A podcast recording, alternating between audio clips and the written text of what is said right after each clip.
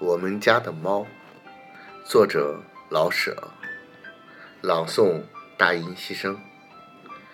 我们家的大花猫性格实在古怪，说它老实吧，它有时的确很乖。它会找个暖和的地方，整天睡大觉，无忧无虑，什么事也不过问。可是决定要出去玩玩，就会出走一天一夜。任凭谁怎么呼唤，他也不肯回来。说他贪玩吧，的确是啊，要不怎么会一天一夜不回家呢？可是他听到老鼠的一点响动，又多么尽职，他屏息凝视，一连就是几个钟头，非把老鼠等出来不可。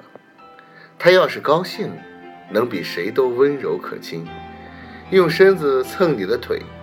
把脖子伸出来，让你给它抓痒，或是在你写作的时候贴上桌来，在稿纸上踩上几朵小梅花。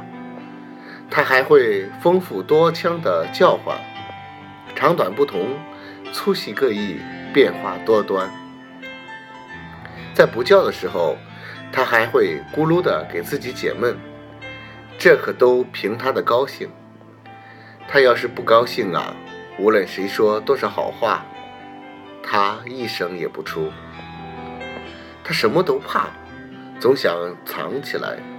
可是他又勇猛，不要说对付小虫和老鼠，就是遇上蛇，也敢斗一斗。他小时候可逗人爱哩，才来我们家时刚好满月，腿脚还站不稳，已经学会了淘气。一根鸡毛，一个线团，都是他的好玩具，耍个没完没了。一玩起来，不知要摔多少跟头，但是跌倒了马上起来，再跑再跌，头撞门上、桌腿上，撞疼了也不哭。后来胆子越来越大，就到院子里去玩了，从这个花盆跳到那个花盆。